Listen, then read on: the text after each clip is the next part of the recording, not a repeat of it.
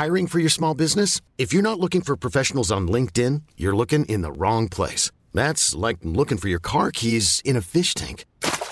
LinkedIn helps you hire professionals you can't find anywhere else, even those who aren't actively searching for a new job but might be open to the perfect role. In a given month, over 70% of LinkedIn users don't even visit other leading job sites. So start looking in the right place. With LinkedIn, you can hire professionals like a professional. Post your free job on linkedin.com slash achieve today.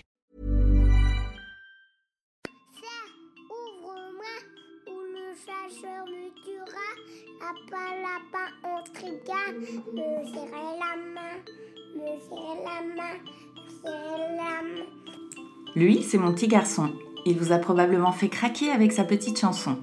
Moi, je suis Shane Love, une maman solo qui a décidé de partir à la rencontre des femmes du monde pour parler sans filtre de la maternité. Alors bienvenue à vous dans le tourbillon, le podcast qui parle de la maternité, la vraie, loin des filtres Instagram. Vous avez certainement déjà vu les vidéos dans lesquelles des nouveau-nés prennent leur premier bain jusqu'à planer de bien-être. Un véritable moment suspendu. Celle qui est à l'origine de cette méthode d'accueil du bébé, c'est Sonia Krief. Sonia est maman de quatre enfants, grand-mère de huit petits-enfants. Elle a travaillé une quarantaine d'années en tant qu'auxiliaire de puériculture, un métier qui reste selon elle trop peu reconnu. 40 ans pendant lesquels Sonia a fait les premiers soins et a baigné nos bébés en maternité. C'est au bout de 20 ans de carrière, après avoir assisté à un accouchement physiologique d'une douceur incroyable, que Sonia se pose la question qui va bouleverser sa vie. Pourquoi les bébés pleurent-ils quand on leur donne leur premier bain, alors que c'est le milieu dans lequel ils devraient être les plus rassurés? Alors, Sonia expérimente, se documente, analyse et développe petit à petit sa propre méthode pour accueillir les nourrissons. C'est la naissance du bain de Sonia. Dans cet épisode, Sonia nous parle avec passion de son métier, elle nous raconte sa propre maternité, nous explique que ce monde va trop vite pour les parents et pour les bébés, et nous partage son bonheur de pouvoir vivre des moments aussi forts lors des premiers bains. Bonne écoute Bonjour Sonia. Bonjour. Merci beaucoup de nous raconter euh, ton histoire dans le tourbillon. Alors, euh, tu es maman de quatre enfants, C'est ça. grand-mère de sept petits-enfants. Huit. Huit. Oui. Tu es, euh, étais euh, auxiliaire de puériculture euh, pendant une quarantaine d'années. C'est ça. Et donc, tu as fondé l'école du bien-être Oui. euh, il y a un an. Voilà, avec Clara et Charlotte. D'accord. Alors, on va revenir un petit peu en arrière sur ton histoire à toi, ton histoire de maman, comment t'en es arrivée à tout ça. Euh, donc, le sujet déjà de la maternité, est-ce que toi, c'est quelque chose à laquelle tu as pensé assez jeune Comment euh, c'est. Voilà, quel regard tu avais sur, euh, sur la maternité étant plus jeune? Euh, lorsque j'ai fait mon choix professionnel, euh, je, l'ai fait parce que, euh, en réalité, je n'ai jamais aimé l'école. Et euh, il fallait que je trouve un moyen d'en sortir assez rapidement. Donc, il me fallait un diplôme euh, qu'on arrive à obtenir très rapidement aussi. Donc, auxiliaire de puériculture, c'est un diplôme euh, à l'époque qu'on obtenait euh, en un an. Ça m'allait bien. Le sujet des bébés me plaisait aussi, mais j'ai envie de dire que je me suis dirigée vers ce sujet sans vraiment savoir pourquoi. Et c'est seulement beaucoup d'années après que euh, j'ai eu l'explication de, de ce chemin vers ce sujet-là. Donc, euh, au début, c'est un hasard, mais il n'y a pas de hasard. Ouais. La vie nous guide et notre histoire nous guide. Mm. Donc euh, voilà, je suis arrivée à cette histoire de, de maternité qui m'a euh, passionnée, mais ça a été un vrai coup de foudre professionnel. Euh, j'ai vraiment adoré dès le début être euh, là dans les premiers moments, les premiers instants de vie.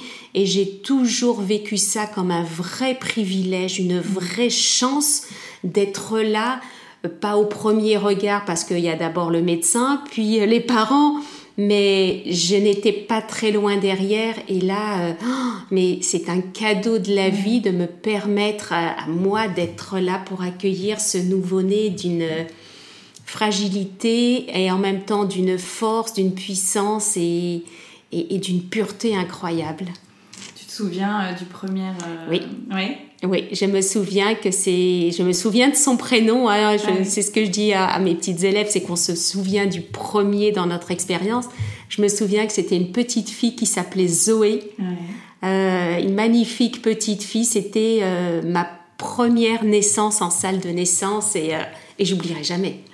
Qu'est-ce que tu as ressenti C'était, bah, c'est très touchant. On est, on est bouleversé, touché, et, et, ce petit être, comme je dis, si fragile. Après, par la suite, je me rends compte qu'ils ont une force incroyable, ces bébés. Mais, mais être là, c'est un truc de, fou. C'est la magie de la vie, la naissance.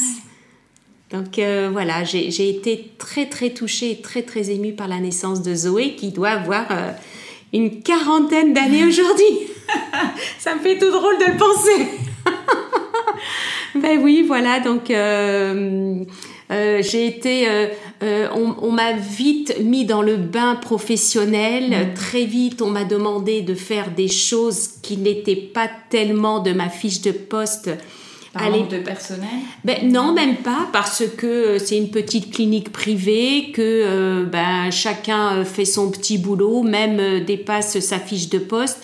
Et je, j'ai une curiosité, une soif d'apprendre, mais dès le début, vraiment, quand on m'a fait faire des choses alors que je sortais toujours là, tout juste la veille de l'école, je me suis dit, mais c'est pas possible, j'ai pas appris à faire ça. Et eh ben, on m'a dit, tu vas apprendre. Mais j'ai pas été du genre à me dire, ah bah non, hein, moi j'ai pas le droit de faire, je fais pas. Non, c'est en me mettant un petit peu, euh, en me bousculant un petit peu que j'ai appris tellement de choses sur, le sur mon travail et tellement de choses sur les bébés, sur la femme enceinte, sur la femme qui accouche, sur les difficultés de grossesse, d'accouchement, de naissance. Enfin voilà, je, pense que c'est comme tous les métiers, si on n'a pas une curiosité mm. euh, de ce qu'on fait, c'est très limitant et euh, c'est difficile de passer toute une vie professionnelle en se limitant euh, à notre petit cadre et notre petite fiche de poste. En tous les cas, moi j'avais très envie d'apprendre. J'ai beaucoup appris avec tous les obstétriciens, j'ai beaucoup appris avec les pédiatres et bien évidemment, j'ai beaucoup appris avec les parents et encore plus évidemment avec ma propre maternité. Et eh oui. et est-ce que toi, avant d'entrer dans, tout ce monde, tu y connaissais quelque chose? Est-ce que toi, tu en avais parlé avec euh, tes parents? Est-ce que euh, les, infos circulaient euh? Non, non. j'ai Enfin, les seules choses que j'ai apprises, c'est que ben, on est une famille de six enfants, mm. donc euh, on baigne un peu euh, dans l'enfance. J'ai, je suis la troisième, ça veut dire qu'il y en a trois derrière moi. Euh, mais sinon, le sujet de l'enfance, il y a, bah, j'ai 59 ans, hein. voilà, n'était pas aussi développé qu'aujourd'hui. Hein, on avait un enfant, on le faisait grandir, il y avait l'éducation, euh, euh, les, bases, les valeurs, et puis et puis et puis c'était bien comme ça. Mais euh, non, c'est pas vraiment un sujet dont on discutait. non, non, c'est vraiment un, un, choix professionnel que j'ai fait de moi-même. Et voilà, avec avec cette école que que mon papa m'a payé à l'époque. C'était une école privée qui coûtait quand même un certain prix mhm. euh, bah, il y a 40 ans. À Paris? Euh, Oui, à Paris. Elle existe toujours. Et, euh, et c'est vrai que mon papa m'avait dit à l'époque, bah écoute, moi je veux bien, je te paye l'école, mais il faut que tu réussisses. Mhm. Donc j'avais pas, ouais, donc je n'avais pas trop le choix, je ne pouvais pas rater ce diplôme. Et, et, voilà, et merci mon papa Mm. d'avoir cru en moi et de m'avoir payé cette école et d'en être là aujourd'hui. Et alors, c'est quoi le métier d'auxiliaire euh, puériculture euh, Au début, j'ai juste envie de vous dire que c'est un métier qui est très limitant. Mm. J'ai plutôt l'habitude de mettre le plus en avant, mais là, je vais mettre le moins en avant. C'est un métier qui n'est pas reconnu. Mm. C'est un métier euh, de l'ombre. c'est un métier qui n'est pas valorisé. Euh, on est les sous quelque chose, mm. on est les auxiliaires de périculture, on est euh, un petit peu la petite main de la sage-femme. C'est pas très valorisant. Hein. Qui est la petite main du gynéco. Tout à fait. Tout à fait. Mais qui est quand même, euh, elle est plus visible que nous. C'est-à-dire qu'un médecin qui va passer, je ne dis pas tous, hein, euh, un médecin qui va passer faire son tour dans les étages, il va s'arrêter dire bonjour à la sage-femme, l'auxiliaire, il va passer devant et au bout de dix ans, il sait toujours pas son prénom. Et ça, c'est, et, ça, j'avoue que c'est très difficile pour l'auxiliaire à vivre. Hein. C'est pour ça que même si depuis peu je ne suis plus auxiliaire de puériculture, je crois que j'ai toujours envie qu'on me présente comme une auxiliaire de périculture parce que je veux défendre haut et fort ce métier qui a une importance essentielle euh, autour des, parents, de la parentalité, euh, mais qui est, euh, bah, qui est transparent. Mm. Qui est transparent. On, a, on, est, on est hyper importante dans tout cet accompagnement, dans toute cette rondeur qu'on va y mettre en règle générale, euh, dans toute cette écoute, dans toute cette bienveillance.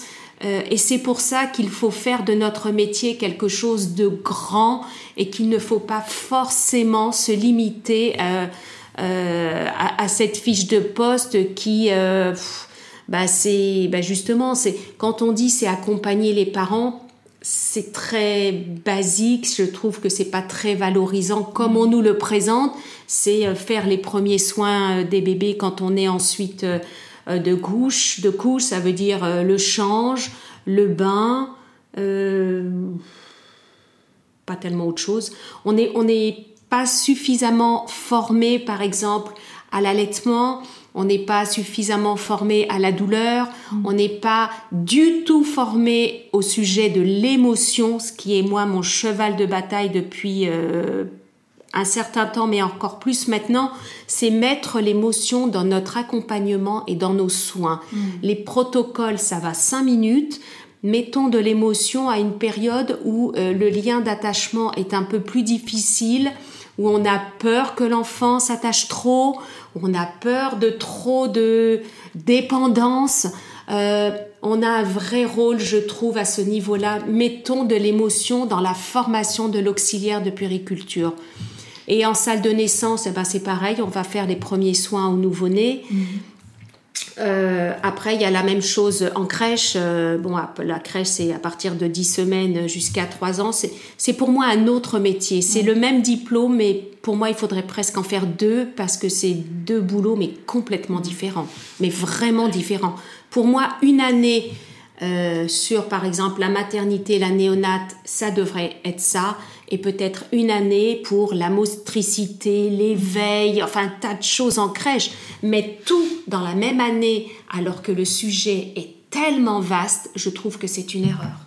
Donc euh, moi j'ai juste envie d'encourager euh, toutes ces personnes, hein, il y a quelques garçons, toutes ces personnes à, à éveiller leur curiosité, qu'ils aillent chercher des sujets qui les, qui les touchent vraiment, qu'ils ont envie d'approfondir. Moi ça va être le bain, mais on en discutera euh, tout à l'heure. En réalité, mon sujet n'est pas le bain. Euh, il y en a d'autres, ça va être euh, le portage, il y en a d'autres qui vont creuser dans l'allaitement, mais, mais qu'on s'épanouisse dans, dans un thème et mm. qu'on l'approfondisse un maximum et qu'on devienne peut-être une référence de ce sujet, mais, mais qu'on s'ouvre à autre chose et qu'on sorte de, de ce rôle très limitant de l'auxiliaire. Vraiment, moi je le trouve très limitant et euh, j'ai beaucoup de peine pour toutes ces personnes qui viennent me raconter leur travail en maternité, à l'hôpital. Elles sont pas reconnues. Elles sont pas reconnues et quand on voit toute l'aide qu'on apporte aux parents, c'est pas juste. Hmm. voilà, c'est pour ça que je défends haut et fort euh, ce, métier-là et que je pense, je, dirais toujours que je suis auxiliaire de périculture, même si euh, je la tête d'une école. Et alors, euh, toi, euh, en, perso, à quel moment est arrivé le sujet de la maternité euh, au sein de ton couple? Ben moi, je me suis mariée en 81 et ma grande fille est arrivée en 82. On a voulu très rapidement avoir un bébé. Vraiment quelques mois après notre mariage, ben, j'étais j'étais enceinte. Euh, il faut savoir que toute professionnelle qu'on est, que ce soit sage-femme, puricultrice, auxiliaire, le jour où on devient maman, On n'est plus tout ça. C'est ce que j'allais te demander. On est juste maman avec les mêmes fragilités, les mêmes doutes, Mm. euh, les mêmes souffrances, les mêmes larmes que toutes les mamans qui versent une larme euh, pendant le baby blues. Euh, un bébé qui pleure parce qu'il a des coliques, et ben moi ma fille pleurait, ben j'ai pleuré avec elle. On oublie, on oublie, on on n'est plus professionnel, on est juste maman. Hein. Euh, Est-ce que ça a un impact sur ton métier derrière? Justement, tu deviens maman, est-ce que tu comprends encore plus? Mais, euh, bien évidemment. Ouais. Et bien évidemment, j'ai envie de dire que tout ce que j'ai vécu, quand je vois qu'une maman vit à peu près la même chose, je sais de quoi elle parle. Euh, juste pour la petite histoire, quand une maman euh, galère avec son allaitement, qu'elle a mal, qu'elle a des crevasses, qu'elle saigne, qu'elle n'y arrive pas, ben, je peux en parler parce que moi je ressemble à ça. Je ressemble à ça. Donc, euh, c'est vrai que la douleur, quand on dit ça fait mal, on sait que ça fait mal. Mais quand on l'a vécu, on sait encore plus que. Ouais. C'est comme l'accoucher sans péridurale. On sait que ça fait mal. Mais tant qu'on n'a pas accouché sans péridurale, on ne sait pas à quel point ça fait mal. Donc, une maman qui couche, qui accouche sans péridurale et qui dit Mais qu'est-ce que ça fait mal? J'ai cru que j'allais mourir. Ben, je sais. Ouais. En effet, il n'y a rien, on ne peut pas comparer la douleur de la contraction. Donc voilà, j'ai envie de dire forcément tout ce que j'ai connu, même si le, seuil de tolérance est très variable d'une personne à une autre, je sais ce que c'est. Je sais ce que c'est. Et de toute façon, même si je ne sais pas, je, je m'adapte très facilement et, et je pense que je... euh, J'écoute tellement que j'arrive de toute façon à imaginer, euh, il suffit d'écouter la, la femme, comment est-ce qu'elle nous raconte ses douleurs. On imagine à quel point c'est douloureux quand elle nous la raconte, que ce soit psychique ou physique. hein. Euh, donc bien évidemment, je me sers de, de ma maternité pour, euh, pour accompagner, euh, accompagner les, les nouvelles mamans et comprendre leurs difficultés, ça c'est certain. Ouais. C'est certain. Et puis, euh, et puis voilà, la deuxième est arrivée trois ans après, le troisième est arrivé trois ans après, et le petit dernier, mon petit bébé cadeau, c'est mon petit bébé surprise, est arrivé sept ans après. D'accord. J'hésitais, je me suis dit, est-ce qu'on en fait un quatrième?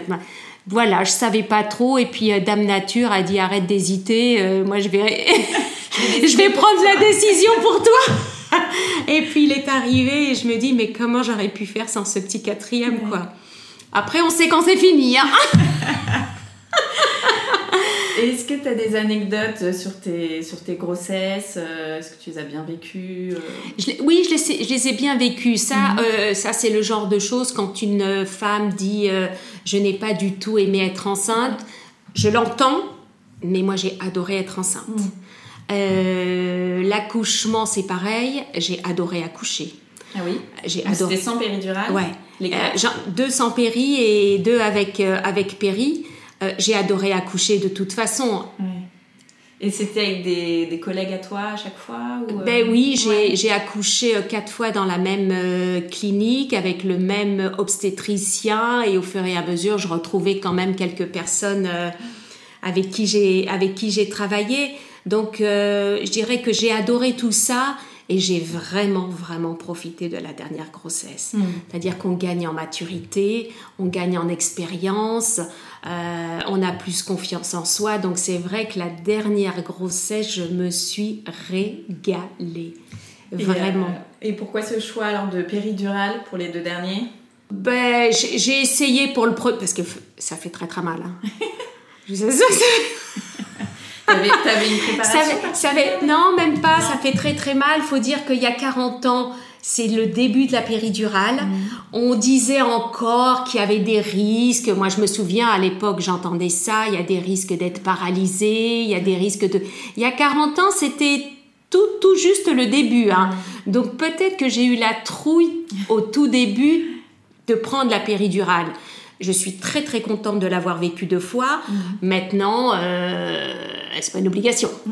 C'est pas une obligation, mais je respecte complètement les femmes qui ont envie d'accoucher sans péridurale. Je pense qu'il faut une vraie préparation mentale, il faut un vrai accompagnement, il faut coacher son chéri ou sa chérie parce qu'on a vraiment besoin de soutien. Euh, voilà, et, et chapeau parce que je sais à quel point ça fait mal et que euh, c'est pas simple. Mais euh, une fois que toutes ces familles arrivent, elles sont fières d'elles, elles récupèrent plus. Donc, euh, chapeau. En tous les cas, euh, moi, je les accompagne là où elles veulent aller, c'est certain. hein. Celle qui veut accoucher avec péridurale, sans péridurale, je vais pas lui dire mais t'es complètement folle, il y a une péridurale, mais t'es t'es folle de vouloir souffrir alors qu'on... Bah, chacun son choix. hein. Et est-ce que tu t'es sentie tout de suite à l'aise dans ton rôle de maman? Bah, la première, non. hein. Non. C'est ce que je dis toujours. hein, euh, avec nos premiers, on fait, on fait notre école. hein, Mhm. euh, ils font de nous des parents. euh, on est hésitant, on découvre, euh, c'est l'inconnu total, on fait des erreurs, même si on en fait toujours avec tous nos enfants. Mais, euh, mais ils font de nous des parents avec notre fragilité, nos doutes, nos peurs, nos angoisses. donc le premier, d'ailleurs souvent je lui dis, tu m'excuses, tu étais la première, j'ai appris avec toi, hein. j'ai appris avec toi. Euh, donc non, j'étais pas, j'étais pas du tout tranquille, à part les trucs techniques, j'avais pas peur de changer une couche ou de faire un bain, mais le reste, face aux pleurs des bébés, c'est terrible. Plus j'étais jeune maman, j'ai été jeune maman à 21 ans. Euh, donc euh, voilà, mais, mais ça m'a pas. Euh, j'ai pas des choses qui m'ont vraiment marqué, des, des, des, des, des- des grosses peurs. Ils m'ont pourtant fait des trucs assez incroyables, Euh, mais c'est pas, mais ça m'a pas marqué. Alors est-ce que j'étais trop jeune et que j'étais insouciante? Je sais pas. Peut-être. Euh, il y a, il y a- il y a des plus et des moins à faire des maternités tôt et des plus et des moins à avoir une maternité un peu tardive. hein. Ben, c'est peut-être le côté insouciant où on fait les choses sans se poser de questions et sans se prendre la tête. Ça, c'est quand on est jeune. Quand on est un peu plus tardive, eh ben, on est beaucoup dans le cérébral, on est dans le calcul, il faut que ce soit carré, organisé, mode d'emploi. Donc c'est l'insouciance contre le... mais mais, mais c'est vrai, on voit vraiment cette différence dès que dès qu'on a euh, à nos côtés une, jeune maman par l'âge ou une maman euh, autour de 38, 40, 42, ce n'est pas du tout le même fonctionnement. Ouais. Pas du tout, du tout. hein. Euh, c'est ce qui fait la richesse de notre travail aussi. hein. C'est- C'est de rencontrer euh, cette diversité-là. C'est c'est passionnant. C'est passionnant. Mais c'est vrai qu'il y a l'insouciance de, de la jeunesse. Donc, euh, j'ai pas de. Je me souviens pas de, de grosses peurs, de grosses frayeurs. De... Voilà. Je me souviens d'avoir pleuré comme toutes les mamans qui pleurent et à me poser dix mille questions.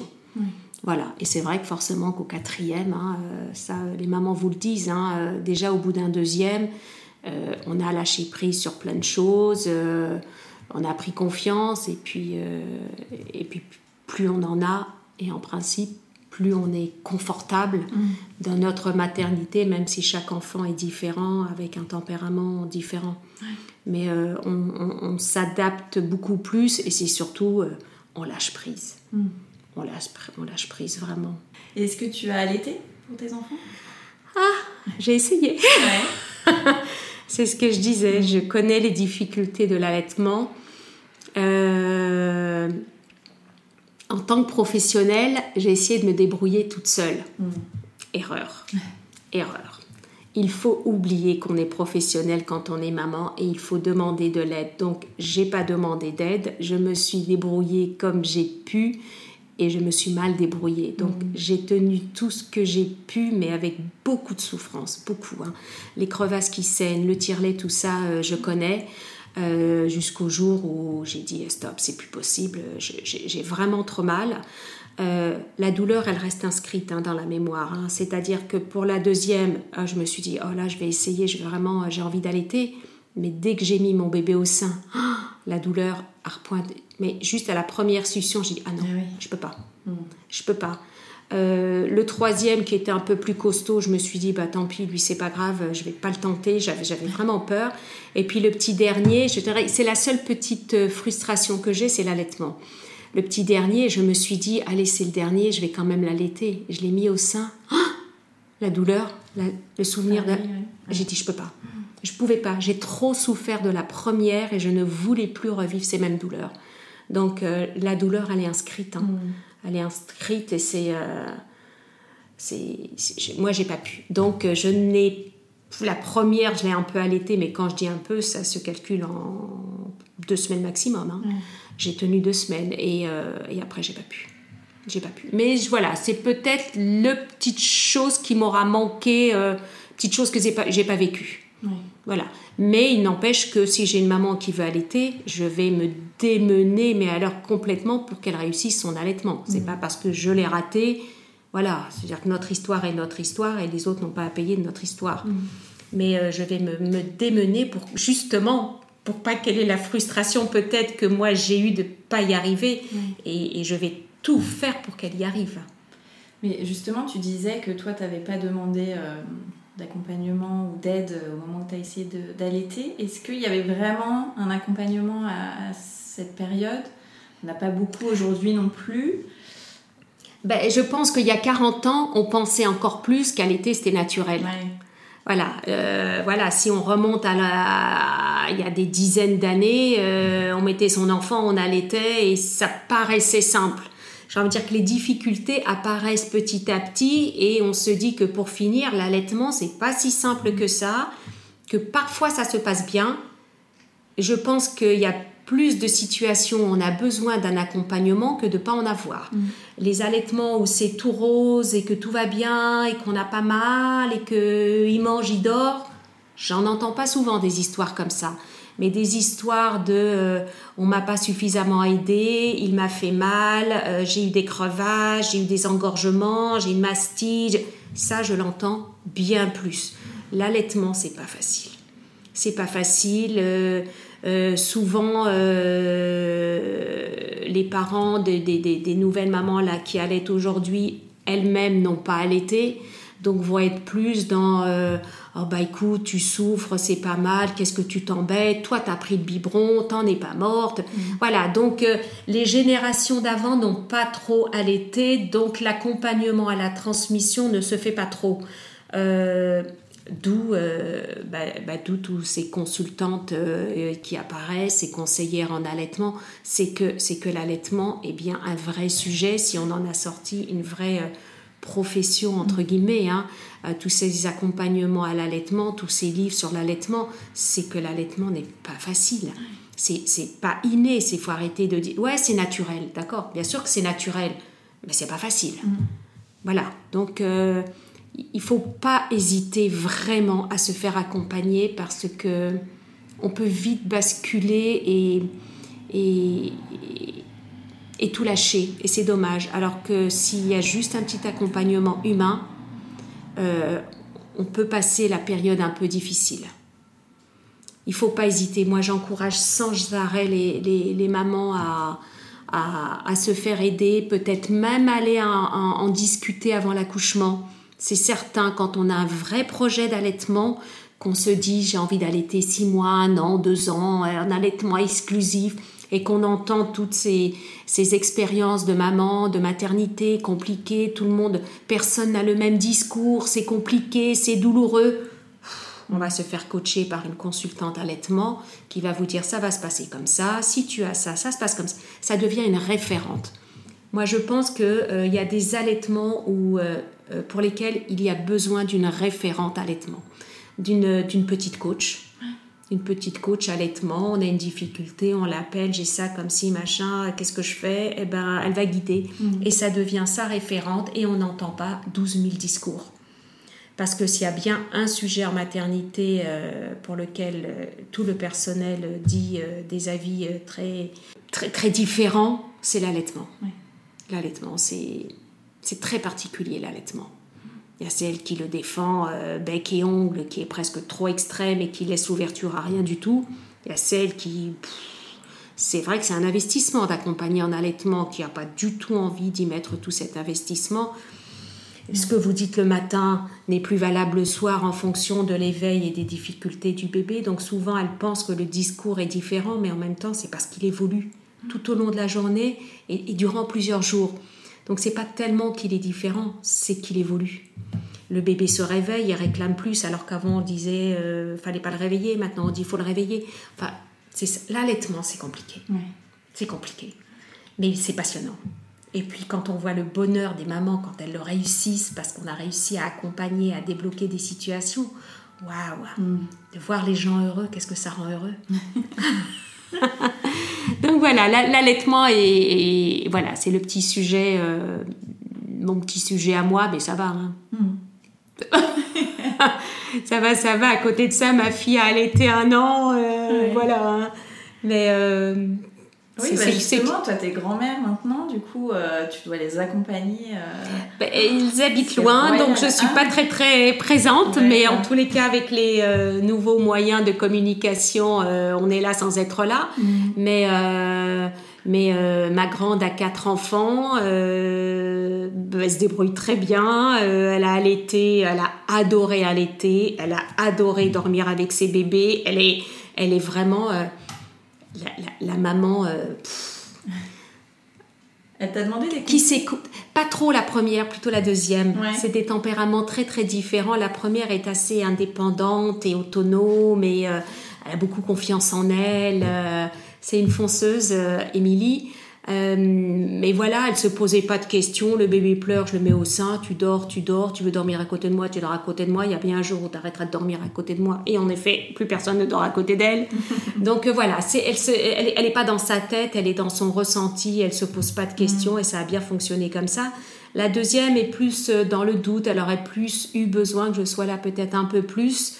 un allaitement qui a moins bien fonctionné. Euh, je me retrouvais un petit peu, c'était le tire-lait, c'était les bouts de sang en silicone. Euh, voilà, je me suis un petit peu retrouvée dans, dans son histoire euh, d'allaitement.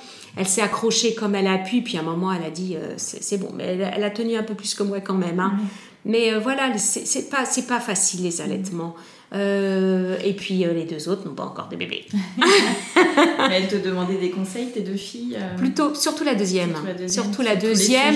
Ouais, surtout la deuxième, mais en même temps, pas trop non plus. Mm. Pas trop non plus. Elles, vraiment, elles se sont débrouillées assez bien toutes seules. Vraiment. Vraiment. c'est royal. La personne référente que tout le monde aurait envie d'avoir à côté de soi. Ben, en, fin de compte, non. Peut-être un petit coup de pouce au démarrage, mais pas, pas dans la longueur en tous les cas. Euh, je crois qu'elles se sont écoutées, elles ont eu confiance en elles, et puis c'est tout. Mm. C'est le message qu'il faut en réalité faire passer à tous ces nouveaux parents. Mm. C'est s'écouter, se faire confiance, et puis regarder son bébé et essayer de déchiffrer leurs besoins. C'est tout. Enfin, c'est tout. Ça paraît, ça paraît simple, mais, mais c'est juste ça. Et lâcher prise. Si on lâche pas prise, on devient dingue. Mm. Donc il faut lâcher prise sur plein de choses. On a les recommandations, c'est ce que je dis aux parents. On a des recommandations et il y a ce qu'on peut. Voilà. Euh, c'est même pas ce qu'on veut, c'est ce qu'on peut. Après, mm. c'est presque une question de survie. Mm. Euh, S'il dort pas dans mon lit, je pense que soit je le balance, soit c'est moi qui me balance. Alors viens dans mon lit et tout le monde va rester en bonne forme. Mais voilà, les recommandations, c'est bien. Il y a la réalité. Il y a la réalité, il y a des vraies difficultés. On fait comme on peut. Mm. On fait comme on peut et, euh, et chapeau parce que c'est pas facile. Le, le bébé a évolué aussi. La, les parents, la mère a évolué et le bébé a aussi évolué euh, dans ce monde qui va très vite euh, on met beaucoup de pression sur les épaules de ce bébé. Euh, il faut qu'il fasse vite ses nuits, il faut qu'il passe vite à quatre pas, il faut euh, qu'il pleure mais pas trop, il faut qu'il dorme dans son lit.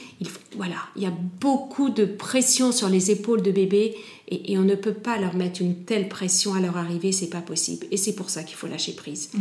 Si on lâche pas prise, ce bébé va pas bien aller. Donc il, on le fait vivre à 100 à l'heure, ce bébé. C'est juste pas possible. C'est pas possible. Il faut un moment se poser. On a un congé de maternité. Il n'est pas là pour rien. C'est vrai qu'il est trop court. On espère que ça va bouger un petit peu. Là, ça va peut-être bouger un peu pour le père, mais je me dis que si on en bouge autant pour le père, il faut bouger par la, pour la mère. C'est obligé. Mm. Surtout qu'on a une étude et qu'avec le confinement, il y a moins de prématurés.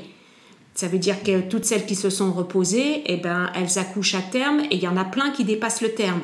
Et moi, je les vois à l'école, c'est un truc de fou. Ils sont tous déclenchés parce qu'ils naissent pas, ces bébés.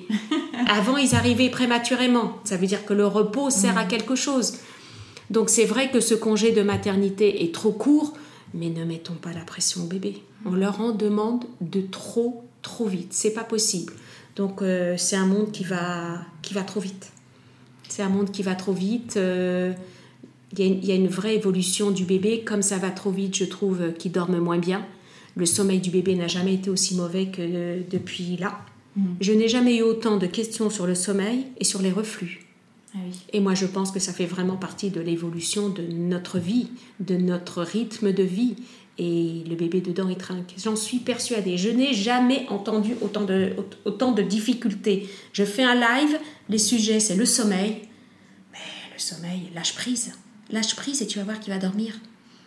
Et le reflux. Mm.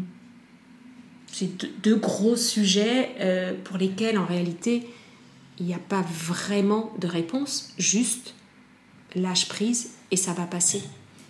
Le sommeil, eh bien un jour il va trouver son sommeil, mais arrête d'attendre sans arrêt de lui qu'il va dormir. Porte-le en attendant, porte-le, nourris-le de toute cette sécurité et peut-être qu'il ira dormir dans son lit. Mais s'il veut pas, bah, peut-être qu'il n'est pas prêt non plus à dormir dans son lit. C'est ça, c'est tout ce.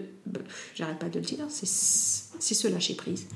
C'est avoir confiance en ce bébé et, et se dire que qu'il a des besoins à la naissance, que chaque enfant a ses besoins. Il y en a qui vont avoir de petits besoins et puis il y en a qui vont avoir des gros besoins plus longtemps. Pourquoi? Parce que qu'est-ce qu'il a vécu une hétéro Qu'est-ce qui on ne sait pas euh, et qu'il se traîne tout ça et qu'il faut le sécuriser pour qu'il puisse aller dormir tranquillement. Mais on a toujours cette date de reprise de travail qui est là et qui nous assomme. Et ben il faut jouer avec ça. Et c'est très compliqué. C'est très très compliqué. Vraiment, euh, c'est- pas simple. Les mamans elles stressent. hein. Donc si les mamans stressent, Mm. le bébé il va pas bien. Oui, du coup, on culpabilise. Et du coup le bébé va pas bien. Voilà. C'est très très touchant parce qu'elles sont paumées. Ouais. Elles sont paumées, elles attendent des réponses que je ne peux pas leur donner. En réalité, voilà, c'est elles ont fait le tour de plein de choses et puis euh, en dernier recours, bah il y a Sonia.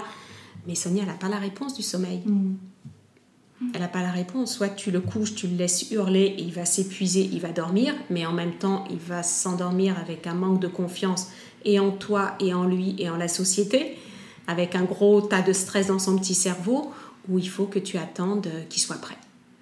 Alors ça peut être six mois, ça peut être un an, ça peut être... euh, C'est compliqué le sommeil. Mais euh, ça dépend de tellement de choses.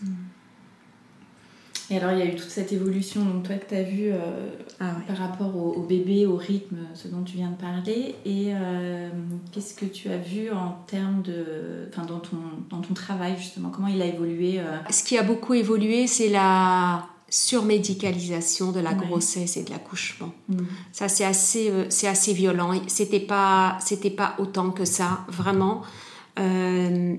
Là aussi, ça va trop vite.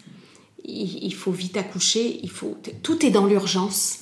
Et ça, c'est juste terrible que tout soit dans l'urgence. Purée, elle va mettre son bébé au monde. Arrête de lui dire d'aller vite. Arrête de. Euh, tout est, tout est dans l'urgence. Donc, euh, la surmédicalisation, euh, euh, c'est sûr. Ah, les kilos. Est-ce que ça, ça a évolué, le nombre de kilos qu'on peut prendre pendant la grossesse? Ben, je, je pense honnêtement que les langues se délient, que ce soit les kilos ou autre chose. Euh, les langues se délient, euh, les femmes osent dire qu'elles n'aiment pas être enceintes, elles, aiment, elles osent dire qu'elles ne supportent pas ces kilos. Avant, c'était un non-sujet. T'es enceinte, tu prends des kilos, tais-toi et sois enceinte. Ah oui, il n'y avait pas du coup de- du côté professionnel Voilà. ce- cette pression sur les kilos pour la femme Ben, enceinte. moi, j'en, moi, j'en ai. bah, c'est vrai que quand on va chez le médecin, Parce que là, c'est tous 9 les mois, hein. tous les mois, on passe sur la balance et euh, c'est vrai que c'est un petit peu trop, on nous tape dessus. Mm. Mais la dernière fois, hier, j'ai fait un live, il y avait une pauvre petite maman qui en était à 30 kilos, à je sais pas quoi. Maintenant, moi, je reste persuadée que ces 30 kilos, c'est pas parce qu'elle plonge dans le Nutella. Parce que même si tu plonges dans le Nutella, tu prends pas 30 kilos. Donc je pense qu'il y a quelque chose du, du- du chimique, du hormonal, et que les médecins le savent très bien. Et cette pauvre petite maman, même si elle se met au régime, elle va quand même les prendre, ces kilos. Donc, euh, et on les perd. Ah, c'est vrai qu'il faut après une, une certaine rigueur. faut pas non plus se mettre à la diète euh, complètement. Mais on, on les perd, on les perd, ces kilos. J'ai envie de dire qu'on nous laisse aussi vivre bien nos grossesses. Déjà que je pense qu'à 30 kilos, on les vit pas bien. Si en plus on a le médecin qui en rajoute, après c'est vrai que c'est tous les risques derrière. Hein. Euh, c'est c'est pas rien 30 kilos. Hein. C'est pas rien 30 kilos. Il y, a des, il y a des risques cardiaques et autres, c'est certain. Mais, euh, mais les langues se délient sur beaucoup de choses. Je pense qu'il y a beaucoup de choses qui étaient, mais qu'on n'en parlait pas. Mm. l'épisiotomie, elle existe depuis toujours. Donc là, maintenant, c'est vrai que euh, on pense qu'il y en a peut-être trop de fait et que là, la moindre épisiotomie, tout le monde s'agite. Euh, voilà, des fois, une petite. Enfin, moi, je pense que parfois, un petit coup de ciseau, quand il doit être fait proprement, il est fait que de le laisser tout se déchirer n'importe comment. Mm. Ça, c'est mon point de vue, hein, parce que j'ai vu des choses, euh, des déchirures, euh, c'est déchiré, quoi. Des fois, c'est de la dentelle, ça se déchire dans tous les sens. Mm. Il vaut mieux faire un petit truc propre avec deux, trois points et c'est clean, plutôt que... Voilà, faut pas non plus s'acharner sur le ciseau, ceci dit. Hein. Mais quand on s'acharne sur le ciseau, c'est qu'on va trop vite. Mm. C'est qu'on laisse pas le temps à ce bébé. Déjà là, il a la pression. On coupe vite et on va vite le faire sortir. Non, laisse-lui le temps de descendre, laisse-lui le temps d'arriver. Et puis si c'est pas toi cette garde-là, ben, ce sera de la sage-femme, euh, la garde d'après. Moi, je pense que les, accouchements sont plus réussis quand ils sont faits par des sages-femmes, oui. hommes ou femmes. Hein. Euh, parce qu'il y a la, parce que parce qu'on attend, parce qu'on n'est pas pressé, parce qu'on n'a pas un cabinet plein de patientes qui nous attendent, qu'on arrive en catastrophe, faut aller vite parce qu'il y a 10 euh, personnes ou 10 rendez-vous qui attendent dans la salle d'attente. Je pense que c'est vraiment la sage-femme qui doit faire l'accouchement. Mm. Et le médecin, s'il y a une difficulté. Mais, mais, mais, elle va prendre le temps d'assouplir ce périnée, d'accueillir ce bébé tranquillement, pas avec cette excitation. Moi, j'en ai vu des excitations de médecins. Ah, j'en ai vu des excitations. J'ai vu cette agitation parce qu'il faut que ça aille vite, parce qu'il a quitté son cabinet, qu'il faut. Ben non, zut, zut, déjà là, déjà là, la pression, elle est sur le bébé. Déjà là, c'est Ouais, c'est particulier la salle de naissance. Hein. Ouais. C'est particulier, ouais, ouais, parce que il faut vraiment être dedans pour se rendre compte de ce qui s'y passe. Mm. Euh, ouais, ouais. Je suis contente de l'avoir vu. Euh, je suis contente d'avoir vu euh, le pire et le plus joli, le plus joli étant la naissance par ces sages-femmes lentes, respectueuses, de confiance en la femme, de ce pouvoir qu'elle a d'accoucher toute seule sans personne, ce bébé qui arrive dans le respect, dans, dans l'obscurité, dans la patience. Et là, euh, et là, moi, elle m'a déclenché euh, mon histoire de bain. Mm. Elle m'a déclenché mon histoire d'accueil de bébé. Et là, euh, l'accueil du bébé, du bébé a pris toute sa, toute sa splendeur. Là, on accueille un bébé. Et on accueille une femme qui devient maman et un, papa, et un monsieur qui devient papa. Là, on accueille trois naissances à la fois. Mm. C'est magnifique. Ça, a été un déclic pour toi, ça a été ah, un, événement, cette, cette naissance-là, je ne pouvais pas imaginer qu'on pouvait naître de cette manière. Je ne pouvais pas imaginer qu'on pouvait accoucher de cette manière parce que je n'ai vu que euh, les pieds dans un étrier comme ça et je n'ai vu que ça, moi. Et c'était au bout de combien de temps que tu as vu cette... Euh, eh ben, juste avant la naissance de mon bain, donc il y a 20 ans. Ouais. Donc il y a 20 ans. 20 ans après avoir commencé ton, ton mais, métier. mais en même temps, 20 ans, il n'y avait pas non plus toute cette surmédicalisation, ce stress, cette rapidité, ce machin. Ça, euh, il y, a 40 ans, il n'y avait pas ça. Hein. Mm. Il n'y avait pas ça. Hein. On accouchait, euh, voilà, à, notre rythme, quand même les pieds euh, dans les étriers, mais on nous mettait pas la pression, on mettait pas la pression à ce bébé. Enfin, moi, j'ai accouché quatre fois, je l'ai pas du tout vécu comme une pression, comme pourtant j'étais sur le dos, les pieds dans les étriers, machin. Mais euh, je ne pouvais pas imaginer qu'on puisse accoucher autrement que mm. comme ça, de toute façon. Jamais, j'ai jamais vu autrement. Mais quand j'ai vu cette femme-là, à quatre pattes, bouger comme elle voulait, faire le bruit qu'elle voulait, hein, on lui disait pas tais-toi, enfin. Et comment tu t'es retrouvée dans cette salle? C'était une salle de naissance C'était une, c'était une salle de, une salle de naissance que la sage-femme en a fait une salle nature, euh, mais c'était, euh, c'était des naissances très physiologiques de ce groupe de sages-femmes là. C'était le plateau technique de ce groupe de sages-femmes, donc c'était très physiologique. Elles, elles, étaient, il y avait un garçon à l'époque, un sage-femme, donc ils étaient connus pour ce côté très physiologique et on a couché avec eux parce qu'il y avait toute cette physiologie-là.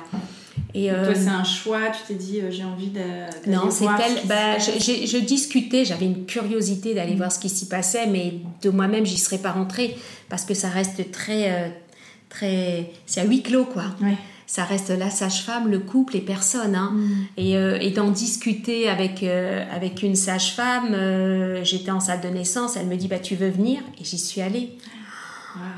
Ah, dans quoi je suis rentrée? Dans quoi je suis rentrée? C'est un écrin.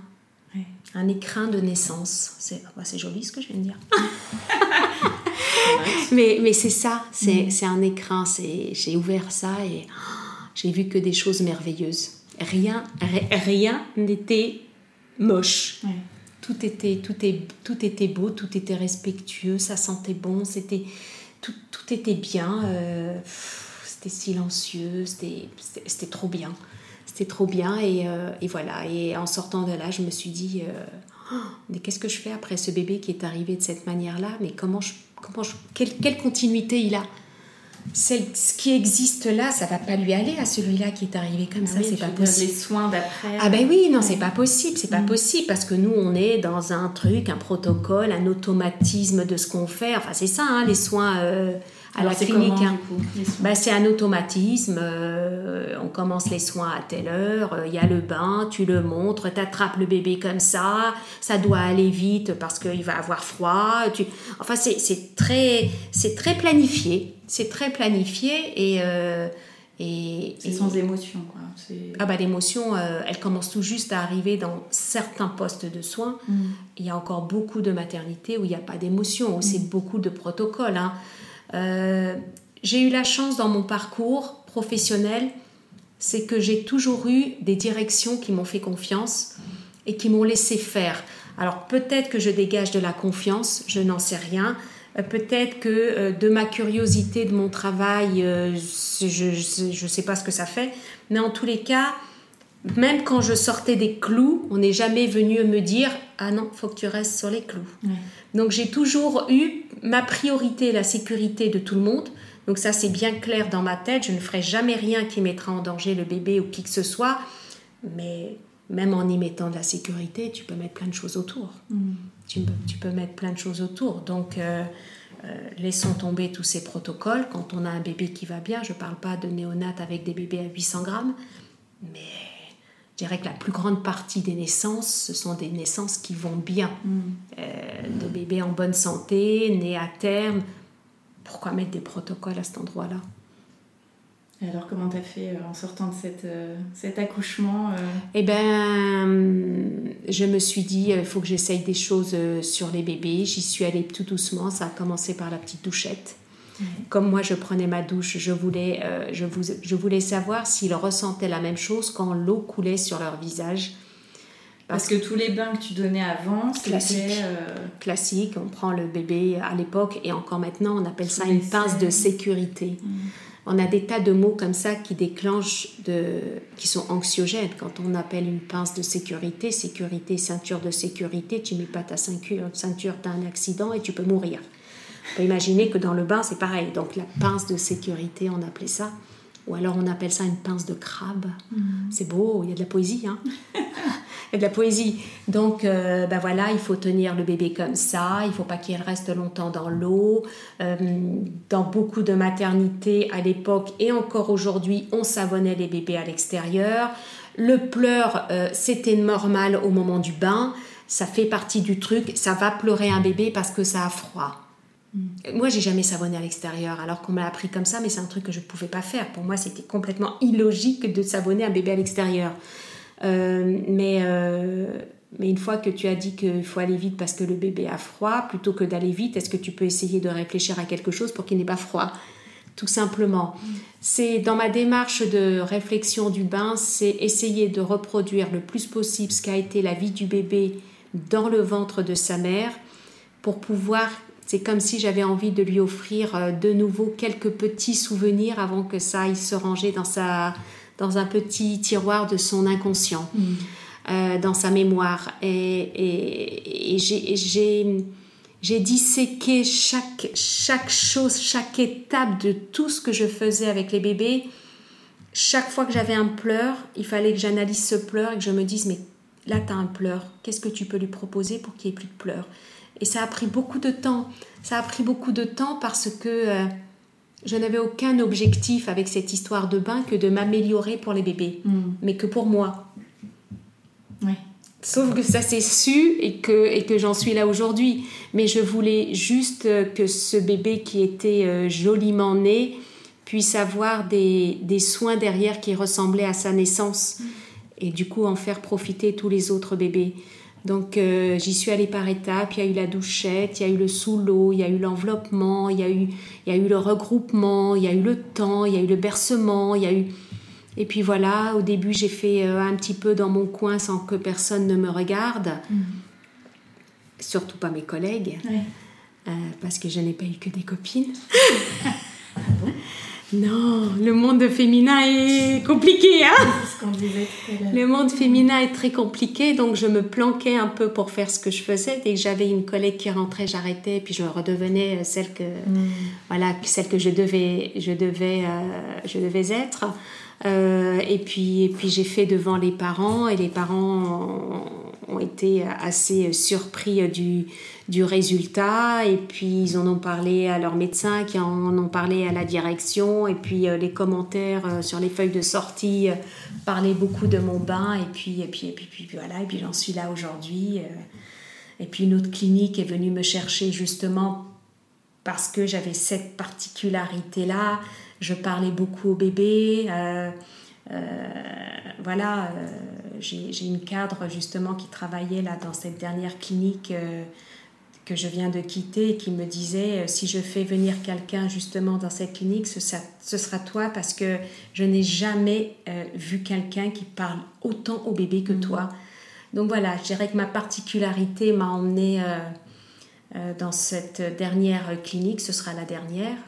Euh, Est-ce que tes collègues, petit à petit, ont pris ta technique ou vraiment pas du tout C'est resté. euh, ça a été dur. Ça a été dur? Ça a été dur. On m'a fait. euh, on a Parce que vraiment. le changement. euh, Bah, le changement dérange. Oui. Il y en a qui sont très bien comme ils sont. Faut pas déranger, c'est confortable. Ils sont heureux comme ça, c'est bien. Mais pour autant, t'as pas besoin d'aller euh, tirer dans les pattes de celle qui essaye de faire quelque chose. Moi, j'ai envie de dire que tant que tu es heureuse dans ce que tu fais, c'est bien. Mais, mais viens pas me. Voilà, Oui, toi, tu l'imposais pas aux autres. au mais certain- pas certainement pas. Alors, euh, c'est- ou- ouvertement, ça n'a pas été accepté. On est venu regarder un peu. Euh, petit à petit, je me suis rendu compte, ah bah tiens, c'est bizarre, elle fait. Euh, mais il fallait surtout pas dire que euh, ça venait de moi ou je ne sais quoi. hein. Euh, je dirais que mes collègues euh, proches, ça s'est pas bien passé, vraiment. Ça s'est pas bien passé, à part euh, là, euh, ces, ces derniers temps. euh, ah, c'est dur, c'est dur. Le monde féminin est très dur, est très très dur. La jalousie, je veux bien. On m'a souvent dit c'est humain, d'accord. Après ça, comment tu fais?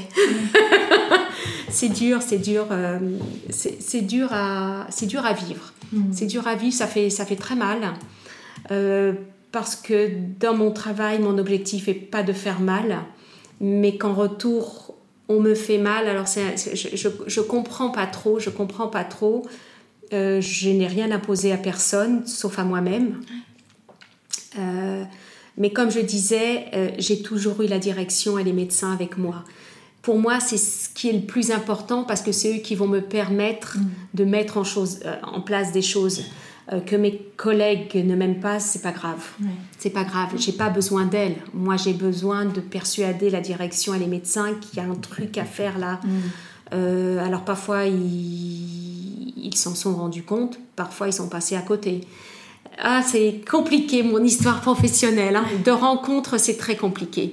Euh, mais je vais parler de cette dernière clinique euh, et de mon dernier directeur euh, qui a vraiment cru en, mon histoire de bain, qui était désolé que pendant dix ans, euh, les directeurs qui se sont succédés n'avaient rien fait de mon travail. Lui, arrivant il y a deux ou trois ans, bah, il est presque trop tard parce que moi, je suis dans une autre réflexion. J'ai une sage-femme que j'aime, une, vraie, une vraie vocation de sage-femme qui me disait tous les jours, mais euh, je ne te remercierai jamais assez de m'en avoir autant appris sur les bébés, mais sans lui dire viens je t'apprends c'est qu'elle venait elle me voyait faire elle s'arrêtait elle se posait comme ça devant la baignoire elle s'émerveillait elle n'en revenait pas elle pleurait des bains que je faisais elle pleurait de l'émotion des parents qui- qu'ils avaient pendant le bain et tout ça a fait qu'on a beaucoup discuté qu'on a vrai, a vraiment eu un vrai travail d'équipe sur des tas de sujets sur l'allaitement le pot à pot l'emmaillotage le ma- mais c'est ça un travail d'équipe parce que moi toute seule dans mon coin je peux pas faire bouger les choses s'il n'y a pas des gens qui veulent bouger avec moi ou, ou- ou ensemble tout seul, on peut rien faire. On peut rien faire. Et mon objectif, c'est qu'il y ait une vraie réflexion autour de ce sujet-là, de l'accueil du bébé, et qu'on en fasse quelque chose et qu'on évolue pour, euh, bah, pour le bien-être des parents et du bébé et du professionnel aussi, parce que si on a des parents et des bébés heureux, bah, ça rend le professionnel heureux. Ça le valorise parce qu'il sait qu'il a fait quelque chose de bah, qui émotionnellement a enrichi la maman et que Enfin voilà, j'ai du mal à comprendre ce genre de comportement, vraiment. J'ai vraiment du mal à comprendre. Hein. Euh, du coup, je ne je, je, peux plus m'entourer de ces gens-là. J'ai besoin de, j'ai besoin de baigner, euh, j'ai besoin de me retrouver parmi des, des, femmes et des hommes qui ont cette même philosophie d'accueil et de soins et d'humain surtout. Mm. Je peux plus de, de, de, de, ces ondes négatives, de ces chuchotements, de ces... Je peux plus. Je peux plus, c'est pas juste. C'est pas juste parce qu'au bout du truc, c'est les parents qui trinquent et le bébé. C'est pas juste. Donc, euh, bah, je suis contente d'avoir terminé ce, ce, genre de travail. Je suis contente. Euh, voilà. Alors, bizarrement, les professionnels avec qui je bossais, ça n'allait pas. Mais de l'autre côté, j'avais des demandes de formation. Oui, comment c'est venu tout ça, justement? Ben, mais j'ai posté une, une, vidéo qui a fait le buzz sur YouTube, hein, qui est la vidéo des, des jumeaux. Hein. Mhm. C'est par là que vraiment tout a commencé. Euh, il y a peut-être 8 ans maintenant, ils doivent avoir 8 ans. Et puis j'ai eu plein de messages de professionnels. Est-ce que vous formez? Est-ce que vous formez? Je dis mais non, je ne suis pas formatrice. Moi, pour moi, j'étais cantonnée dans mon histoire d'auxiliaire de périculture et toute ma vie, je serais juste auxiliaire de périculture. Ce que je suis, ce que je défends, c'est certain. Mais j'imaginais pas que je pouvais être autre chose. Et au bout d'un moment, je me suis dit, bah, à force de me demander, va voir comment est-ce qu'on fait pour être formatrice. Et j'ai fait ma démarche et je suis devenue formatrice et j'ai pu répondre à certaines de ces personnes en disant oui, je peux te former, mais seulement si tu travailles en maternité parce que ma formation, elle ne se fait pas sur des poupées. Mon bain est beaucoup basé sur les émotions du nouveau-né et des parents. Euh, sur une poupée, ça va rien dégager comme émotion. Donc il me fallait des nouveau-nés. Et là où on peut trouver des nouveau-nés, ça reste quand même la maternité. De quelques jours, c'est la maternité. Donc je ne pouvais former que le personnel de maternité. Et à toutes les autres, je répondais, mais ce n'est pas possible, ce n'est pas possible. Regarde voir s'il y a une maternité qui, accepte. Et ça ne se faisait pas. Et euh, donc je ne formais qu'en maternité. Euh, et, ça a été un, vrai bonheur. Euh, les personnels de maternité étaient trop, trop contents. Euh, j'avais des retours, on me disait, mais c'est ma bulle d'oxygène dans mes soins parce qu'on se met vraiment dans une bulle, on se met dans une ambiance de ce bain, on n'est pas dérangé, on arrête le temps, on prend le temps et on baigne. Ah oui, les vidéos, c'est impressionnant. C'est euh, envie d'être le bébé quoi, oui. dans un, moment euh, et suspendu. C'est ça. Mm. Et c'est un bain d'émotions, l'émotion du bébé, l'émotion des parents, notre émotion. c'est L'émotion, elle, est de, elle, elle, elle, est de partout, elle flotte dans l'air. Mm. Et qu'est-ce que c'est bon C'est-à-dire qu'on ressort de ce bain, on a, on a la même détente que tout le monde, parce que c'est un vrai shoot d'ocytocine, ce bain, hein, pour tout le monde on se fait plaisir, on se fait du bien. Et quand on me dit c'est ma bulle d'oxygène, je me dis waouh, mais j'ai tout gagné. J'ai tout gagné parce que j'ai envie que l'auxiliaire de périculture soit heureuse dans son travail. J'ai envie qu'on la reconnaisse pour, pour, pour, une qualité de travail, pour ce qu'elle peut donner, ce qu'elle peut apporter. Donc euh, moi, j'étais tellement heureuse de les former. J'étais heureuse quand j'entendais une professionnelle me dire, mais tu sais qu'au moment des bains, on a diminué de 80% les pleurs au moment du bain. C'est énorme. C'est énorme. Le bain fait partie. C'est-à-dire qu'au lieu de me brancher la musique là que je fais maintenant, avant, il n'y avait que des pleurs de bébé dans un poste de soins. Mm. Mais, mais on, je dirais qu'on a grandi professionnellement avec ces pleurs. Donc on les entend même plus. On faisait notre truc, les bébés pleuraient, on continuait, on s'arrêtait pas, on se disait pas tiens je vais t'arrêter, je vais te calmer, je vais te reposer. Non, on allait jusqu'au bout, on traçait droit comme, un, comme une machine. Mm que maintenant, mais même pas, même temps, le bébé il pleure, il s'arrête, on le prend dans les bras, on le calme, on va le mettre au sein, on revient après, t'es, dans, tes nu dans ta serviette, c'est pas grave. Enfin, voilà. C'est ce que j'ai envie de transmettre aux parents en tous les cas, c'est ne soyez pas des machines. Hmm. écoutez votre bébé, écoutez ses besoins. Il pleure au moment de la sortie du bain, bah, tu vas pas continuer à le sécher, l'habiller dans les pleurs. Calme-le, va le remettre au sein s'il veut aller retourner au sein trois minutes, redonne-lui un petit peu à boire au biberon s'il veut, et tu vas voir, repose-le après, et il accepte la suite des soins sans pleurs, juste parce que tu as pris le temps, tu as écouté là, il pleure pas pour t'embêter à la sortie du bain, il pleure parce qu'il y a quelque chose qui va pas. Solutionne ce truc qui va pas et reprend derrière. On n'est pas c'est aussi ce truc-là, c'est expliquer aux parents qu'il faut, il faut savoir s'arrêter dans un soin. On ne peut pas, on peut pas tracer, on n'est pas sur des machines. On, va tellement leur mettre de stress par la suite. Bah, déjà, dès que les parents vont reprendre le travail, il faut vite le réveiller, il faut vite l'habiller pour aller chez la nounou, il faut vite lui donner le bain, il faut vite se préparer pour aller à la crèche, il faut vite rentrer à l'école maternelle. Donc le vite, il va arriver là. Mm. Laissons-lui un petit peu de temps là où c'est juste euh, lui qui nous oblige à nous poser et à ralentir. C'est lui, c'est l'enfant qui nous oblige à ralentir. Parce que la rapidité, il n'aime pas. Si tu vas trop vite, il va te faire payer. Donc prends le temps, écoute-le et va à son rythme. C'est souvent ce que je dis, c'est que c'est nous qui habitons chez le bébé à son rythme. C'est pas lui qui va venir habiter à notre rythme dès sa naissance. C'est pas mm. possible. Il peut pas. Il, de toute façon, il n'est pas organisé pour ça. Donc ça sert à rien. Et ces bains aussi, ça permet euh, une certaine connexion entre euh, les, parents, euh, plus dire les mamans et, le bébé, qui se crée pas forcément dès l'accouchement, comme on peut voir dans les films. Ouais. dépression postpartum, baby blues, etc. Ben, ben, c'est-à-dire comme c'est un bain qui émotionnellement est très fort, là où il a manqué un peu d'émotion, il va y avoir comme un courant électrique qui va se faire. Et j'en ai eu tellement d'exemples et j'en ai eu tellement de retours aussi de professionnels que j'ai formés dans ces liens d'attachement ou fragiles ou inexistants. Mm. parfois c'est inexistant, hein. il, y a des, il y a des situations, euh, surtout, euh, enfin chaque fois que moi je l'ai rencontré, c'est quand il y a une anesthésie euh, générale pour une césarienne en urgence. Mm. Quand le son est coupé entre la maman et le bébé, le son est coupé, ça veut dire qu'on a débranché la prise. Et il faut recréer l'émotion il faut aller toucher la maman en plein cœur. Et où est-ce qu'on va mettre de l'émotion? Il faut, il faut faire le bain. C'est pas il faudrait là, c'est vraiment une urgence quand le lien n'existe pas. C'est pas il faudrait. Le mot il faut, j'évite de l'employer. Mais là, il faut créer l'émotion. Il n'y a que comme ça qu'on va rebrancher le courant par un bain. Et ce qui est absolument, absolument essentiel, mm. c'est le pot à pot. Qui n'est encore de nos jours pas fait.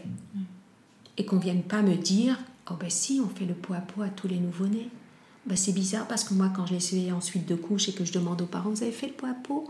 Eh ben il y en a quand même beaucoup qui me disent non. Ah et comme on ne parle pratiquement que du pot à pot de la naissance les parents qui ne l'ont pas fait à la naissance ne s'imaginent pas qu'on peut le faire même après la naissance qu'on peut le faire même pendant plusieurs mois. Donc ils se disent ah ben non je l'ai pas fait.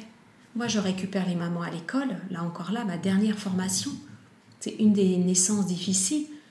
Euh, il y a eu une séparation parce que le bébé euh, n'allait pas bien. Donc la rencontre ne s'est pas faite. Toute la culpabilité de la mère, que c'est à cause d'elle que le bébé est dans cet état, qu'il va pas bien, enfin c'était un truc incroyable, elle a fait une hémorragie. Enfin rien n'a été.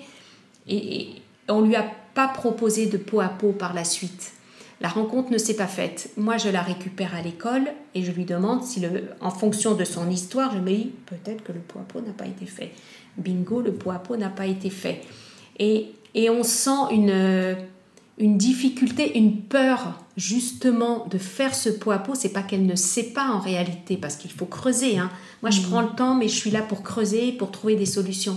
Donc, je vais creuser et en fin de compte, c'est pas qu'elle ne sait pas le faire ce qu'elle a peur, euh, ce dont elle a peur, c'est de rencontrer son bébé. Et elle, a peur de l'émotion qu'elle pourrait avoir ou ne pas avoir si elle fait du pot à pot. Donc elle se protège et elle ne le fait pas. Mm. Ça veut dire que même pour un pot à pot, il faut un accompagnement. Alors que là aussi, comme pour l'allaitement, on pourrait dire c'est naturel de faire un pot. Tu prends ton petit, un pot à pot. Tu le prends le petit, tu le mets contre toi, tu fais un pot à pot. Ben non, c'est pas si simple parfois. Parfois on a peur de cette rencontre qu'on avait imaginé dans les cinq premières secondes de la naissance, qui au bout de huit jours n'est toujours pas fait, et que même pas plus que ça, et que du coup, ben, qu'est-ce que je vais ressentir? Qu'est-ce que ben, elle avait peur, elle n'a pas fait. On lui a fait faire à l'école. Alors que ma formation n'est pas faite pour faire du poids à peau. Je veux dire que moi j'ai une mission, c'est d'enseigner pour le bain. C'est pas pour enseigner le poids à peau. Mais en même temps, là, il y a une urgence extrême de faire se rencontrer cette maman et ce bébé. Pour moi, le pot à peau est la rencontre. S'il n'y a pas de pot à peau, la rencontre n'est pas faite à 100%. Sans compter que je suis de plus en plus persuadée que euh, dans les attentes du nouveau-né, je pense qu'il a des attentes aussi, il y a ce pot à peau. Non seulement il va manquer à la mère, mais il va manquer au bébé. Mm. Il, il, attend ce pot à peau, il attend cette rencontre de chair à chair. Et quand ça ne s'est pas fait, il y a une difficulté quelque part. Et je le remarque au bain, ça aussi, quand le pot à peau n'est pas fait. La rencontre n'est pas faite. Donc, euh, c'est pas grave si ça n'a pas été fait euh, dès la naissance. Parfois, euh, on ne vous l'a pas proposé alors que ça aurait pu. Parfois, il y a des difficultés. Parfois, où la maman est transférée, ou le bébé est transféré. Mais il n'est jamais trop tard pour faire un pot à pot. Il y a une maman qui m'a écrit, elle me dit Mon bébé a 4 mois, j'ai jamais fait, est-ce que c'est tard? Bien sûr que non, c'est pas tard. Ça aurait été préférable avant 4 mois, parce que 4 mois, c'est 4 mois quand même. Hein. Mm. mais en même temps, à 4 mois, on peut faire encore du pot à pot c'est pas grave, mais je me dis quand même, 4 mois, elle n'a pas eu de peau à peau. Personne ne lui a dit un jour, euh, t'as fait un pot à peau Alors que c'est magique ce moment de peau à peau, de connexion entre le bébé et le parent. Hmm. C'est un truc de fou. C'est magique le pot à peau. Émotionnellement, c'est le, c'est pour moi le premier acte d'amour d'un bébé, c'est le pot à peau. C'est l'accueil du bébé. Et on en revient à mon sujet n'est pas le bain, c'est l'accueil du bébé. mais j'ai mis du temps à travailler tout ça. Hein. C'est, je ne le travaille même pas, mais euh, au fur et à mesure de mes pratiques, euh, mes réflexions avancent et, je me rends compte que quand je me mets à parler du bain, vous voyez, sans m'en rendre compte, je me mets à parler de l'accueil. Parce que mon sujet, c'est l'accueil du bébé. Il est indispensable de bien accueillir son bébé, parce que ce bébé est dans l'attente d'être accueilli de telle ou telle manière, mm. et que s'il ne l'est pas, il démarre avec un manque de quelque chose. Donc je me sers du bain pour... et moi je suis OK avec ça. Et là je pense que je suis vraiment dans mon sujet pour le coup. Là je pense que j'ai bouclé la boucle. Mm. Et tu as écrit un livre d'ailleurs euh, à ce sujet-là pour euh, les 30 premiers jours? Ben oui. Euh, alors c'est J'accueille mon bébé les, les, 30 premiers jours parce que je dirais qu'au fil des années, je me rends compte que au bout d'un mois, les parents sont un peu plus à l'aise avec leur bébé. Il y a vraiment ces trois semaines, un mois de fragilité, de, temps de, de, comprendre un peu plus son bébé, d'être un peu plus à l'aise avec différents sujets. C'est pour ça que je, je mets 30 jours. Mais en même temps, je pense qu'on accueille, on va pas les appeler nos bébés toute leur vie, mais je pense que toute, toute notre vie, on accueille nos enfants. Mm. Et, puis, et puis cet accueil évolue sans arrêt, mais en réalité, on n'a pas fini d'accueillir nos enfants. On est toujours là pour eux, on les accueille tout le temps, on les accueille avec grand plaisir. Enfin voilà, le mot accueil, c'est très large le mot accueil. Mais euh, c'est vrai qu'il y a deux, trois, quatre semaines de, de doute, de on ne sait pas trop, de... Euh, voilà, c'est vraiment ma réflexion, c'est ces 30 jours maintenant, c'est tout le temps. Hein, euh, on est en train de parler des 1000 premiers jours, on est en train de parler de tout ça. Mais c'est déjà pas mal 30 jours. Mm. Qu'on les accueille déjà à la naissance. et, puis, et puis tranquillement après, sans pression, sans, sans, se mettre de barre trop haute, sans essayer de, de ne pas faire d'erreur. Et, ben oui, trompez-vous et puis trouvez une autre solution et puis tu vas trouver la solution.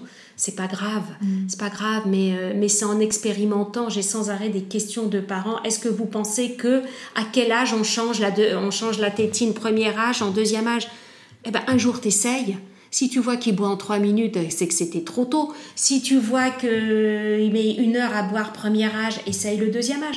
Enfin voilà, c'est, il faut expérimenter. Mm. Il n'y a pas de à quel âge et combien. Et non, c'est chaque bébé est différent. Il faut tenter, il faut expérimenter et à chaque fois qu'on trouve des solutions en tant que parent, mais qu'est-ce qu'on est content d'avoir trouvé pour son enfant et ne pas se caler à ce qu'a fait la voisine, la copine, la cousine, la sœur. Découvrez le mode d'emploi de votre enfant. Il y a pas de, il y a, des bases qui sont à peu près les mêmes pour tout le monde, mais, euh, mais les variantes sont vachement importantes, mm. vachement importantes. Euh, chaque bébé a son rythme, chaque bébé euh, traîne derrière lui déjà beaucoup d'histoires, les histoires de parents, les histoires de générations passées, euh, les histoires de son utéro, de, son, de sa naissance, de son accueil. Il y a autant de modes d'emploi que d'enfants et que de parents. C'est ce que je dis à mes élèves. On ne se lassera jamais.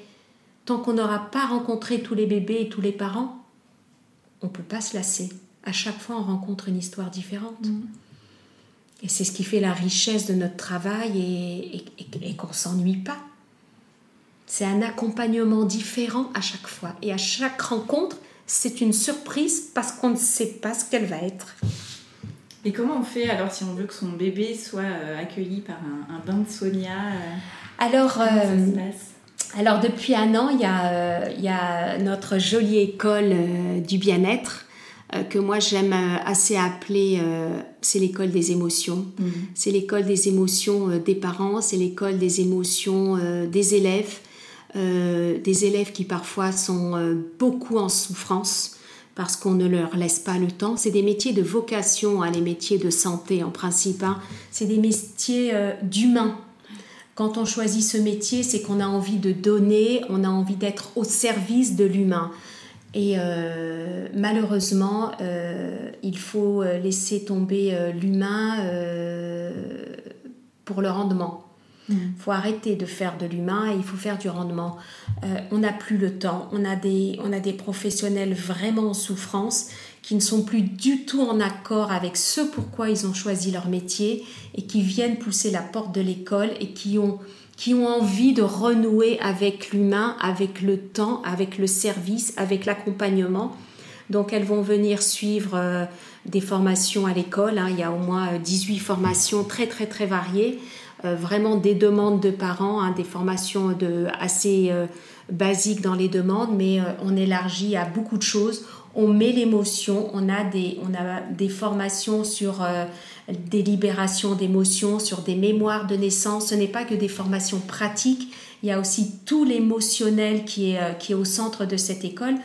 Donc on forme les professionnels pour que bah, justement ces parents puissent aller à la rencontre des, professionnels euh, suivant le sujet euh, bah, qui les intéresse. Ça peut être de l'accompagnement en allaitement, ça peut être de l'accompagnement global, ça peut être apprendre à nouer euh, une écharpe, ça peut être juste j'ai envie de me faire masser enceinte, j'ai du mal avec mon image corporelle. Et peut-être que si on vient me toucher un peu, mon ventre, mes jambes, peut-être que je me réconcilie un petit peu. Hein, on n'oublie pas la maman dans tout ça. donc on forme toutes ces, ben, elles vont devenir des accompagnantes ou accompagnatrices à la périnatalité et à la parentalité. Pour moi, c'est des petites fées. Mm. C'est des petites fées qui vont aller euh, soulager euh, émotionnellement les parents. L'émotion est vraiment au centre de cette école. Donc on va mettre en relation euh, toutes ces personnes et on va mettre d'ailleurs en place une plateforme d'ici quelques jours qui s'appelle Mes premiers jours. Mes premiers jours, ça va être un répertoire de, des personnes qu'on a formées et plus tard des professionnels de santé, des parents d'un autre côté, j'habite à telle région, je cherche un accompagnement en massage bébé, en naturopathie, en réflexologie, je clique sur ça, il apparaît toutes les personnes qui sont formées dans le domaine qui intéresse la maman, elles se mettent en contact, elles se prennent rendez-vous et elle a quelqu'un. Donc on a nos petites ambassadrices labellisées euh, l'école du bien-être, mmh. euh, ce qui est euh, vraiment maintenant un label de qualité. Donc on a mes premiers jours qui, qui arrivent et puis si on veut un bain de Sonia, soit on passe par l'école parce que comme je vous ai dit, ma formation c'est sur des vrais bébés. Donc j'accueille pour mes formations des bébés entre bah, la sortie de la maternité et 20 jours. D'accord. on fait des bains à quatre mains. Une élève, même s'il y a trois élèves, mais il y a une seule élève avec moi, on fait des bains à quatre mains. Les parents sont là. Là, durant le Covid, c'est plutôt un parent que deux. Mm. Euh, et on fait un bain à quatre mains qui est aussi joli que si je le faisais qu'avec mes deux mains, parce qu'à aucun moment je me servirais de ces bébés comme un... L'émotion est partout dans cette pièce, ça pleure, ça sanglote, ça répare. Pour vous dire, on fait du pot à pot, on fait de l'allaitement. J'ouvre à tout. Enfin, là où on a besoin de nous, je veux qu'on soit présente, mm. même si on est pendant une formation. Donc, Il combien de temps ce moment? Une heure. Une heure, ok une heure. Donc c'est quand même euh, déjà un bel accompagnement. Euh, et, j'offre le bain. Puisqu'on nous confie euh, les bébés pour la formation, moi en échange, et eh ben, je, leur offre le bain et cet accompagnement qui dure, qui dure une heure, parfois un petit peu plus. Mais c'est pas grave, on est sur de l'humain, on n'est pas sur une machine qu'on débranche, ça fait une heure, au revoir et merci. Non, non, c'est passionnant. Les, c'est, tellement fort en émotion, les élèves sont très émus, ça pleure beaucoup, ça vient remuer les filles, euh, ça, ça répare, c'est un bain qui répare, mais ça répare le bébé, ça libère le bébé et les parents, mais ça répare un peu les élèves aussi. On ne pousse pas la porte de cette école comme ça au hasard. Mm. Des écoles, il y en a, des centres de formation, il y en a. Mais euh, cette école-là a à une philosophie qui a démarré de ma philosophie, puisque ça a démarré de mon histoire de bain, cette école. Il y a une philosophie, on a eu la chance de rencontrer plein de formatrices qui chacune dans son coin avait ce genre de philosophie. Eh ben, on a essayé de regrouper toutes ces belles personnes autour de cette école et on fait vraiment, euh, vraiment un accompagnement euh, très riche humainement les élèves entre elles se soutiennent, c'est un truc de fou. Elles créent des groupes entre elles. Je, suis étonnée de ce qui se passe dans cette école. Tout ne s'explique pas. Il y a certaines choses, les mots n'existent pas, il faut juste le vivre. Mm. Il faut juste le vivre pour se rendre compte de ce qui se passe dans cette école. C'est assez, euh, c'est assez incroyable. Euh, et quand je vois qu'en un an, on en est déjà là, je me dis, ouais, c'est vraiment une école différente on, vient chercher l'émotion. L'émotion est au centre. J'ai même pas envie d'appeler ça du soin parce que personne n'est malade. En tous les cas, euh, en surface. En profondeur, on a certainement des petits bobos. Donc, l'émotion au centre de l'accompagnement.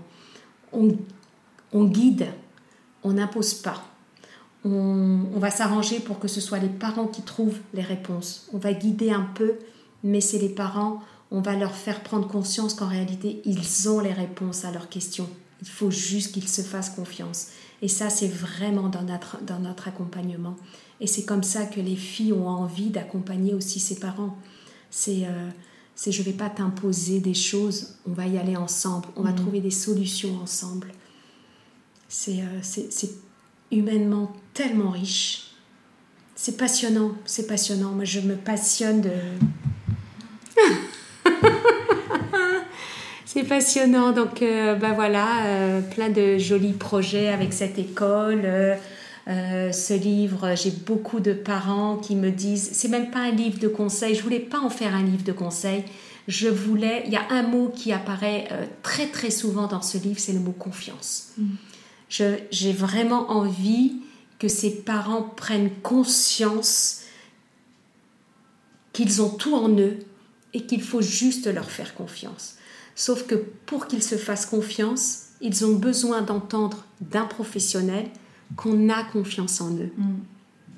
Et si moi j'ai confiance en toi, purée, si toi tu as confiance en moi, bah, il faut que j'y aille, quoi. T'as pas peur, je. Non, j'ai pas peur. J'ai confiance en toi. Je sais que tu vas y arriver. Elle va le faire. Elle va y arriver. Sauf qu'elle a besoin, elle a besoin d'entendre j'ai confiance en toi. Tu es capable de le faire. Tu connais ton enfant.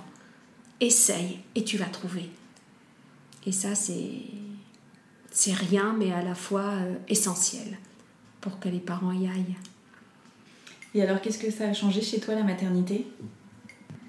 Je pense que les enfants, mes enfants m'ont vraiment fait découvrir le monde de l'enfance, c'est certain, mais euh, la patience, l'écoute, euh, comprendre que chaque enfant est différent, vraiment. Euh, là, j'en ai trois qui ont fait, euh, par exemple, un parcours euh, scolaire tout droit, et le dernier qui est parti à droite. Et vous dites, mais pourquoi tu vas pas tout droit comme les autres? Mais c'est juste parce qu'il n'est pas les autres. Même si on prévoit quelque chose pour lui, accepter que lui ne va pas forcément dans le moule dans lequel tu aimerais le mettre. Je pense que c'est ma plus grande leçon. Mm. Ma plus grande leçon, et, euh, et je remercie justement mon quatrième de m'avoir euh, ouvert les yeux sur ça. Et je pense qu'avec lui, j'ai encore plus découvert la confiance. Parce que si je ne lui avais pas fait confiance, si je ne l'avais pas accompagné là où il voulait aller, d'abord il aurait été malheureux. Euh, il n'aurait pas réussi forcément puisque je l'obligeais à faire quelque chose qu'il n'avait pas décidé de faire. Et euh, je pense que c'est la confiance, avoir confiance en ses enfants. Ça, c'est une évidence. Ayez confiance en eux, vraiment. Et, au fur et à mesure que je vous parle, je prends conscience d'autres choses en même temps. C'est ça qui est intéressant quand on discute. C'est ayez confiance en vos enfants. Vraiment, ils sont pleins de, de capacités, mais, mais dès la naissance. Dès la naissance. Quand je dis qu'ils sont fragiles et forts à la fois, mais c'est toute l'enfance qui est comme ça. Ils sont fragiles parce qu'ils sont des enfants, qui sont des bébés, mais en même temps, ils ont tellement de ressources, mais toute leur vie d'enfant, ils ont des ressources, et plus tard à l'âge adulte. Mais euh, le mot confiance, je prends, con- je prends conscience que le mot confiance est encore plus vieux que ce que je peux imaginer. La confiance. Transmettez ça à vos enfants. Des racines. J'adore cette phrase. Des racines et des ailes. Les racines, c'est là tout de suite. C'est déjà in utero, mais c'est quand ils vont naître encore plus. Transmettez euh, toute cette confiance, cette sécurité, quelques valeurs, parce que on n'est pas non plus vieux jeu quand on inculque quelques valeurs à nos enfants. Moi, je pense qu'il le faut. Et, et, et euh, on pose les fondations. Là, quand ils sont nouveau-nés, on pose les fondations. Et on monte tout doucement les fondations. Et après, ça monte tout droit. Ça va vouloir aller explorer à droite, explorer à gauche, comme un arbre. Comme un arbre, comme ses racines. On a mis des racines, mais ils vont vouloir aller euh, soulever du bitume. Ils ont la force de faire tout ça. Ils ont des branches qui vont dans tous les sens. Moi, j'ai une passion pour, pour tout, tout ce qui est capable de faire un arbre. Et pour moi, je trouve que ça représente vraiment un enfant, un arbre. Les racines, c'est nous. Et tout ce qui va passer autour, c'est euh, c'est grâce à tout ce qu'on a transmis. On peut être fier de ça. Il faut être fier de tout ça. On va passer aux petites questions de fin d'épisode. Allez, C'est quoi pour toi être une maman parisienne? C'est une maman qui va à 100 à l'heure. Mm. Je suis triste de ma réponse, hein, mais c'est une réalité. C'est une maman qui vit à 100 à l'heure. C'est une maman euh, qui n'intègre pas forcément que la maternité, avoir un enfant, ça change ta vie. C'est-à-dire si tu n'as pas intégré que tu ne vas plus avoir la même vie après, attends pour faire un enfant. Voilà, c'est juste ça. Moi, je mets quand même le bé- le- le- l'enfant et le bébé, euh, c'est une priorité. Après, tu peux organiser ta vie pour avoir tes sorties, tes machins, tes trucs, mais euh, tu as eu un enfant, ça devient ta priorité et tu vas construire autour de, autour de ça. Il ne faut pas s'oublier, mais ce n'est quand même pas la même vie. Est-ce qu'il y a un endroit kids-friendly euh, que tu aimes bien? À Paris, j'ai fait beaucoup le parc d'acclimatation. Ouais. Je le connais dans tous les sens. voilà, si tu me parles d'enfants, mais c'est ça, c'est le jardin d'acclimatation. Je l'ai fait en long, en large, des pique-niques, euh, le dragon, euh, les manèges, enfin tout. euh, j'ai tout fait. Donc, moi, tu me parles de sortie des enfants, le jardin d'acclimatation. Et quels sont tes projets, rien que pour toi, et des projets prévus en famille? Euh, J'espère euh, bah, l'année prochaine pouvoir euh, nous retrouver, nous tous, les quatre enfants, les petits-enfants, peut-être autour de mes 60 ans. Je me dis que ça nous laisse le temps que ce petit virus nous foute un peu la paix, qu'on puisse voyager un peu plus tranquillement et, euh, et, et organiser ça, ce qu'on n'a pas fait depuis euh, très très très très très très longtemps. J'aimerais réunir ma famille. c'est vraiment, c'est vraiment, vraiment. J'espère que ça va se faire. C'est mon, c'est mon plus gros souhait familial, c'est celui-là. Oui. Et un projet rien que pour toi? Ben oui, rien que pour moi. Euh, j'ai rarement des choses rien que pour moi, ça entraîne forcément euh, quelque chose ou quelqu'un. Rien que pour moi, non. Euh, j'ai mon projet à moi, c'est juste d'être en bonne santé pour aller le plus loin possible. voilà, la santé est quelque chose de très important. Pour tout le monde, je sais, mais pour certaines personnes en particulier, mm. quand elle a été fragile. Merci beaucoup Sonia. Avec plaisir. Voilà, plein de, plein de bonnes choses à tout le monde. Que du bonheur. Merci. Un grand merci à tous d'avoir écouté le tourbillon et pour soutenir le podcast, il suffit de laisser 5 étoiles et un avis sur votre application podcast ou sur iTunes. Et rien de mieux que le bouche à oreille, alors parlez-en aussi autour de vous. Pour échanger sur le sujet abordé avec Sonia, retrouvez-nous sur le compte Instagram Le Tourbillon Podcast. Et moi, je vous donne rendez-vous mardi prochain pour parler de la maternité, la vraie.